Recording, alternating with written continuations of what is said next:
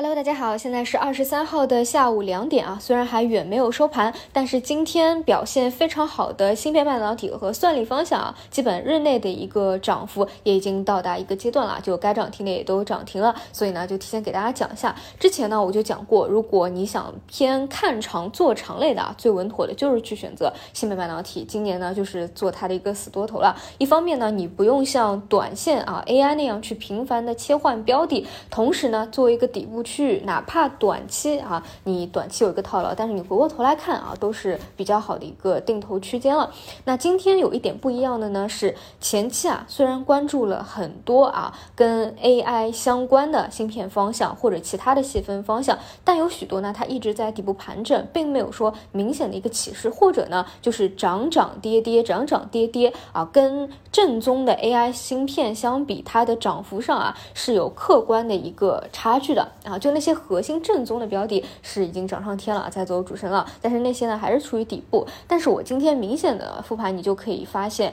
啊，一些偏向于边缘的 AI 类的品种啊，之前异动没有那么明显的，今天呢都是一个集体的。拉涨啊，所以我们看到的就是它在扩散啊，扩散到边缘，而且呢，也可以顺便带动整个芯片半导体板块吧，往上底部再往上拖一拖啊。所以今天整个 ETF 也都是要有一个明显的涨幅的。所以当你回过头去看啊，哪怕是做一个简单的动作，就配置一个 ETF，但是日积月累，从底部慢慢的爬出来，再到未来啊，能够在网上去拓宽高度啊，累积起来的一个收益还都是比较不错的。当然，这一切呢，其实还是要。归功于 AI 啊，还是要还是人工智能的一个潮流，把这一波半导体给托起来了啊。那所以就要说到另外一个问题，这一波 AI 到底走到什么时候？其实今天上午呢，我已经提出过自己的一个观点了，因为我个人认为算力是最底层、最正宗的一个方向，所以我的思路就很简单，我就盯着算力，算力什么时候明显的啊这个技术指标或者它的走势是一个退潮的走势了，那可能 AI 呢就要休息一阵，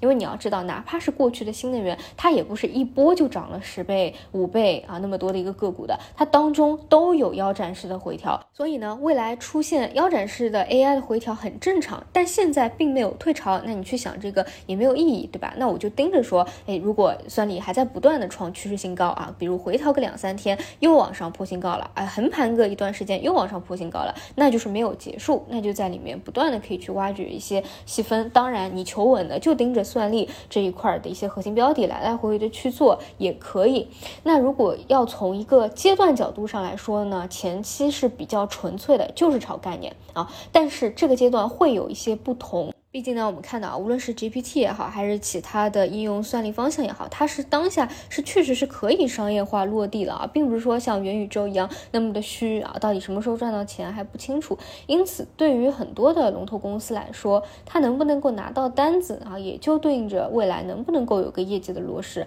而已经到了这一步，其实呢就不简单的是一个纯粹的概念了，它也是有未来业绩的一个支撑的。所以呢，这也是这两天啊，机构资金又新。一波比较啊强猛烈的去涌入这个方向的原因嘛，所以呢，既然是进阶到了第二个阶段啊，而且我们今天看到很多本来比较边缘的啊，没有什么表现的 AI 方向也都在动起来了，那你就不能轻言这个第二波啊马上就要结束，未来呢还是在这个当中去找机会。其他的方向呢，因为现在市场水位不够，所以这一块太吸金了啊，再加上机构有点个淘淘换股，你很难去期待其他的大类方向有一个很好的持续这也是没有办法的，所以在增量资金入场之前，还是啊围绕着一些底部的芯片半导体，包括啊这个虽然已经是高位，但是机构资金还在怼的这个算力的方向啊，去多找一些机会。好的，这个就是今天的内容，那我们就明天再见。